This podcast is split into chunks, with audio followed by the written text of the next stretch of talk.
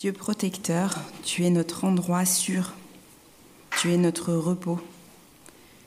Nous pouvons te faire confiance parce que tu es souverain et parfaitement bon. Aide-nous à toujours nous appuyer sur toi. Te prions pour nos frères et sœurs à travers le monde qui fuient la guerre, la persécution, la haine. Montre-nous comment les soutenir et rappelle-leur ta bonté, ton amour et ta bienveillance.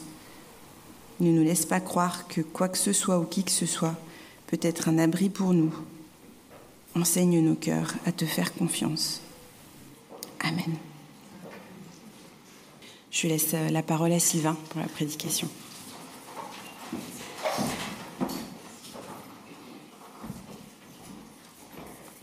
Peut-être qu'on peut profiter pour entr'ouvrir la porte. Bonjour à tous.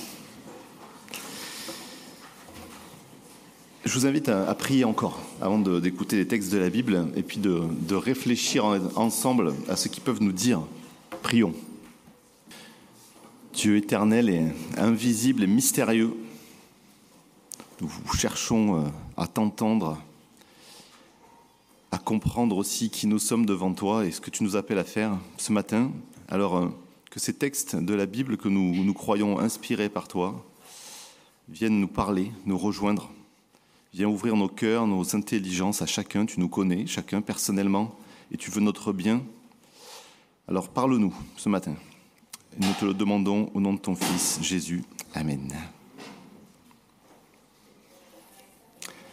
Ouvrir sa porte, accueillir des réfugiés, être concerné par le sort de ceux qui, euh, comme ça vient d'être dit, euh, ont été forcés de quitter leur pays, c'est un appel qu'on trouve adressé au peuple de Dieu tout au long de la Bible. Peuple de Dieu, peuple juif, en Israël, dans les premiers temps, il y a des milliers d'années, et puis ensuite à l'Église. Et c'est ce que je voudrais euh, prendre le temps de méditer pendant quelques minutes avec vous ce matin, particulièrement l'invitation à exercer l'hospitalité envers les étrangers. C'est un commandement très fort. L'hospitalité, c'est-à-dire un accueil bienveillant de celui qui vient de l'extérieur. Alors parfois, il, était déjà là à côté de chez nous, c'était notre voisin ou un proche. Parfois, il vient de bien loin. Mais cette hospitalité apparaît dans la Bible comme un acte intentionnel, un acte de bien qui vient s'opposer au mal qui ronge le monde et qu'on fait aussi pour la gloire de Dieu. C'est vraiment cette idée-là que je vous invite à creuser ensemble. Alors j'ai choisi quelques passages. D'abord, dans l'Ancien Testament, donc là on est sur un texte qui a plusieurs milliers d'années, mais qui, présente une des nombreuses lois données au peuple hébreu pour protéger les immigrés qui étaient venus euh, trouver refuge dans le peuple juif. Il y a de nombreuses lois, et en particulier ce passage dans Exode, je vais le lire tout de suite, on le lit ensemble, Exode 22, deux versets. Tu ne maltraiteras pas et tu n'exploiteras pas les immigrés installés chez vous. On pourrait s'arrêter là-dessus et réfléchir à ce qui se passe dans nos pays. Rappelez-vous que vous étiez aussi des immigrés en Égypte. N'opprimez pas non plus les veuves ni les orphelins. Si tu les opprimes, dit Dieu, ils m'appelleront à leur secours et je t'assure que j'entendrai leur appel. Un peu plus tard, au tout début de l'Église, premier siècle après Jésus-Christ, c'est l'apôtre Paul qui écrit aux chrétiens qui se trouvent à Rome. Et dans, quelques versets, il résume les grands principes qui, euh, qui fondent la, la, nouvelle vie que sont appelés à vivre ceux qui suivent le Christ. Et au milieu de cette nouvelle vie, il y a aussi l'hospitalité. Romains 12, Ayez un esprit plein d'ardeur, ici et maintenant, soyez prêts à servir, toujours quoi, Servez le Seigneur avec un cœur plein d'ardeur. Réjouissez-vous à cause de votre espérance. Soyez patients dans la détresse. Priez avec fidélité. Venez en aide à vos frères et vos sœurs dans le besoin et pratiquez sans cesse l'hospitalité. C'est aussi traduit euh, avec empressement, avec euh, enthousiasme, avec motivation. Demandez la bénédiction de Dieu pour ceux qui vous persécutent. Demandez-lui de les bénir et non de les maudire. Et un peu plus loin, c'est la conclusion de tout ce, passage. Ne te laisse pas vaincre par le mal. Sois au contraire vainqueur du mal par le bien. Et enfin, deux versets qu'on a déjà médités il y a quelque temps, mais qui sont assez étonnants, je ne pouvais pas ne pas les citer. Dans la lettre aux Hébreux, qui s'adresse aussi aux premiers chrétiens, Continuez à vous aimer les uns les autres comme des frères et des sœurs. N'oubliez pas de pratiquer l'hospitalité. En effet, en la pratiquant, certains ont accueilli des anges sans le savoir. Mystère. Qui sont ces anges? On voit en tout cas que tout au long de, l'histoire, c'est une constante que Dieu se place, et vraiment de façon très claire, on l'a entendu, du côté des plus faibles. En disant même à son peuple, qui pourrait se considérer comme privilégié, attention, le sort des plus faibles, la veuve, l'orphelin et l'immigré, euh, je l'ai tellement particulièrement à cœur que s'il crie, j'entendrai et c'est toi qui rendras des comptes. C'est dur, c'est ferme. Et donc du coup, pour les juifs puis les chrétiens qui étaient sur tous, dans tous les destinataires de ces textes-là, des gens qui sont dans la culture orientale, l'hospitalité, c'était un devoir, c'est culturel. Finalement, il n'y a, a, rien de nouveau à leur demander l'hospitalité. Mais ce qui est nouveau, c'est de lui donner une dimension qui est spirituelle. Il y a quelque chose dans l'hospitalité, j'insiste là-dessus, qui est un acte qui a un sens, qui résonne aussi de façon spirituelle. Parce qu'on imite Dieu, on va reprendre ces choses-là, parce que c'est une façon aussi de refléter qui est Dieu, ce Dieu qui nous accueille, et c'est une façon d'aller contre le mal à l'œuvre dans le monde d'être vainqueur du mal par le bien. Alors on peut se demander de quel mal on parle.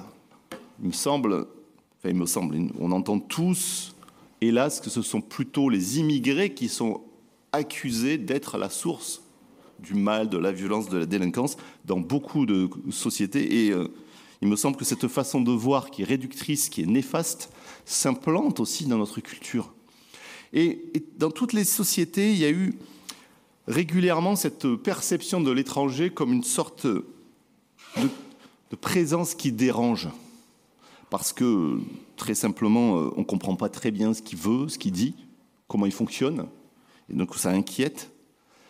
C'est facile aussi d'en faire un bouc émissaire ou d'imaginer le pire sur ses intentions quand on communique difficilement avec lui.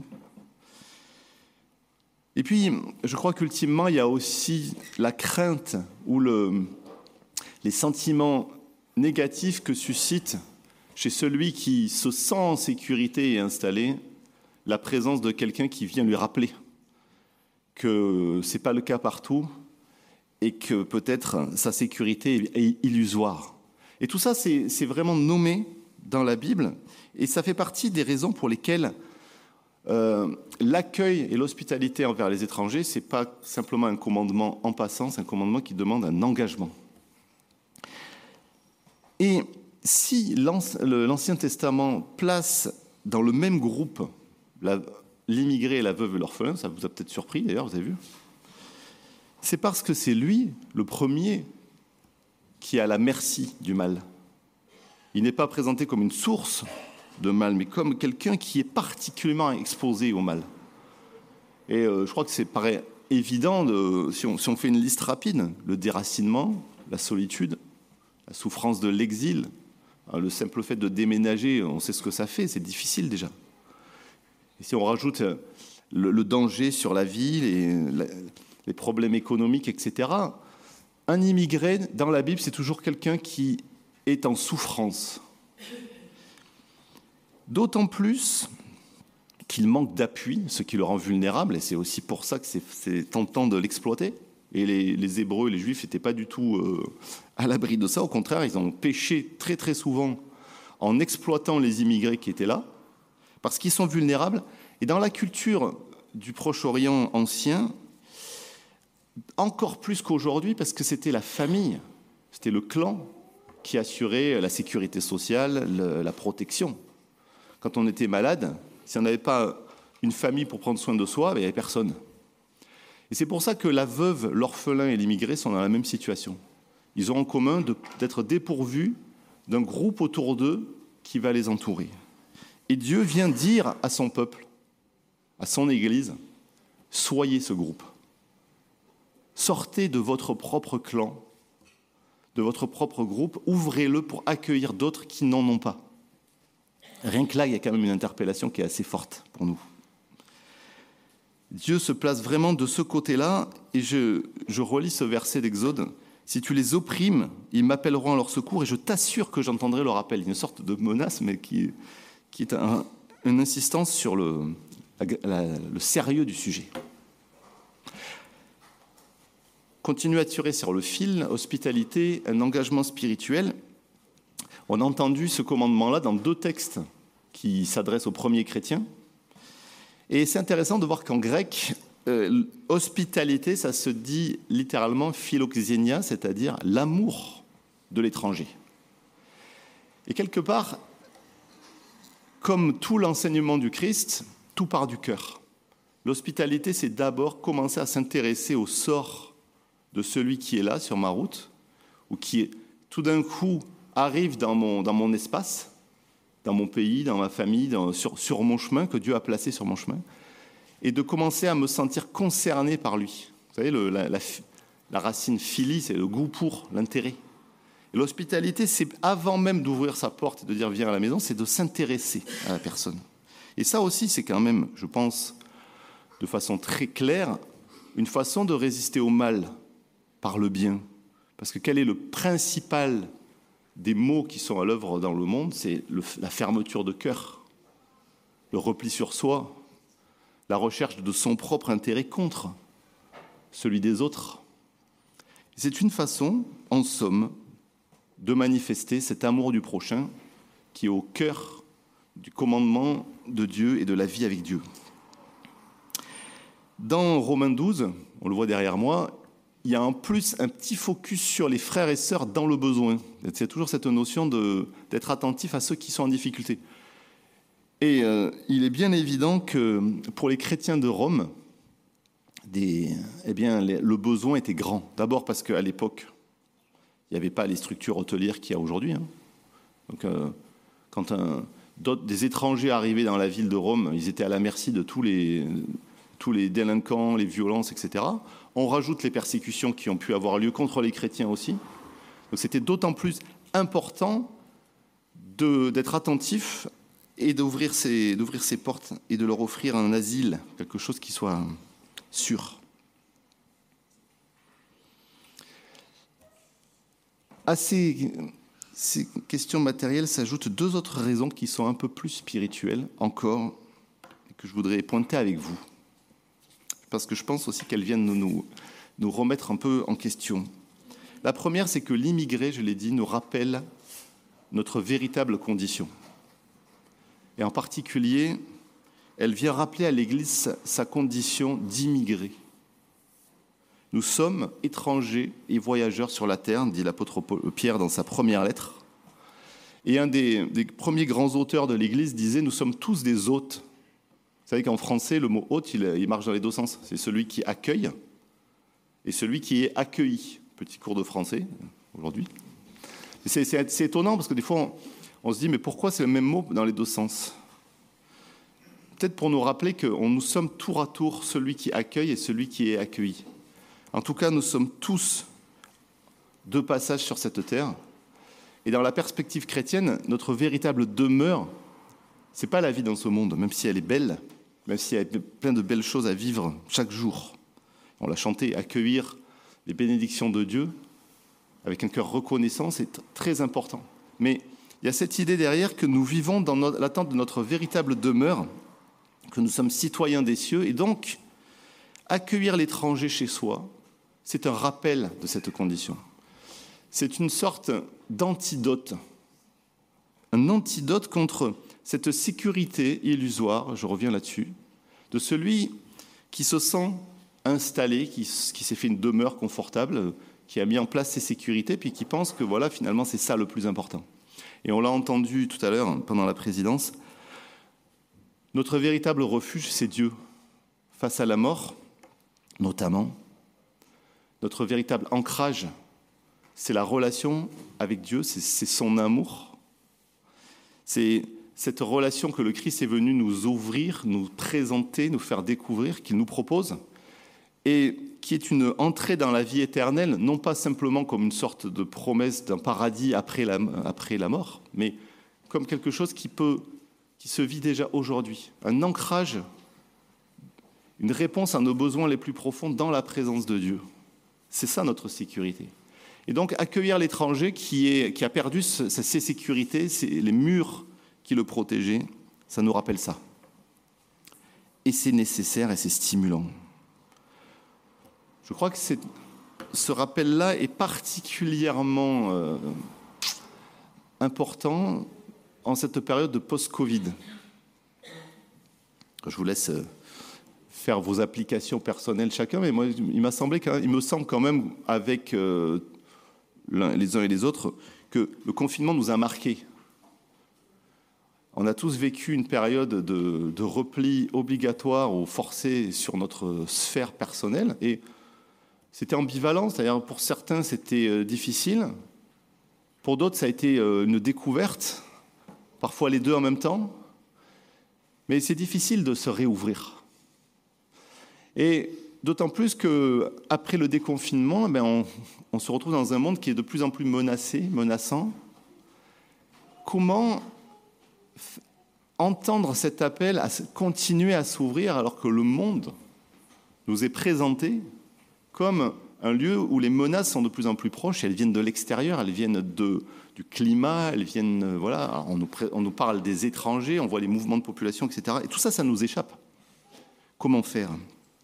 C'est là où, dans ce contexte, accueillir devient vraiment un acte de foi, un acte intentionnel, un acte engagé pour Dieu.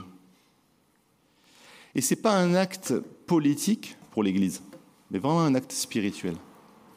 Parce que je l'ai dit tout à l'heure, il s'agit d'imiter Dieu. Dieu nous accueille comme nous sommes. Il a donné, il a envoyé son Fils qui a, qui a donné sa vie par amour pour que chacun, quel que soit son passé, quel que soit son profil, peu importe ce qu'il ait fait, soit accueilli dans l'intimité de Dieu. Et en, faisant ce chemin d'ouverture du cœur à l'autre, eh bien, nous disons quelque chose de cet accueil. C'est très difficile. C'est facile de, faire, de dire des bonnes paroles derrière un micro, mais on sait tous que c'est difficile à vivre. Et c'est pour ça aussi que l'hospitalité occupe une place si importante dans l'imitation de Jésus-Christ. Hein Être chrétien, c'est essayer d'imiter Jésus. C'est lui le modèle. Jésus n'avait pas de lieu où reposer sa tête lui-même. Il a délibérément donné l'exemple de quelqu'un qui ne mettait pas sa sécurité sur, euh, sur ses possessions matérielles, mais vraiment sur sa relation avec Dieu. De quelqu'un aussi qui a ouvert son cœur à tous ceux que la société rejetait, au risque d'être lui-même rejeté, c'est-à-dire c'est ce qui s'est passé. Celui qui a raconté de belles histoires, des paraboles, des, sortes d'histoires avec des morales, et dans de nombreuses histoires, il, y a, il est question d'accueillir, cette histoire d'un maître, vous savez, qui organise un banquet et puis qui envoie ses serviteurs chercher le long des haies tous ceux, qui, euh, tous ceux dont personne ne veut, quoi. Ceux qui traînent sur les places, ceux qui ne ceux qui sont pas invités d'habitude. Et ultimement, il y a ces paroles de Matthieu 25, où Jésus raconte la, fin du monde sous la forme d'une histoire aussi. Et il donne comme critère de jugement l'amour de l'autre. Et dans, cette histoire, il y a plusieurs cas de personnes derrière, derrière lesquelles, plutôt mystérieusement, le Christ était présent. Il dit, chaque fois que vous avez rendu visite à quelqu'un qui est en prison, c'est à moi que vous avez rendu visite. Et il dit aussi, j'étais étranger, vous m'avez accueilli parmi vous. Et l'accueil de l'autre, de l'étranger, devient ici mystérieusement l'accueil du Christ lui-même. C'est une autre façon de, dire que Dieu est près de ceux qui sont dans la souffrance et le dénuement. Et il nous attend là. Et ça fait écho aussi avec cette histoire euh, toujours mystérieuse qui me fait sourire, parce que c'est quand même assez étonnant, cette histoire d'accueillir les anges.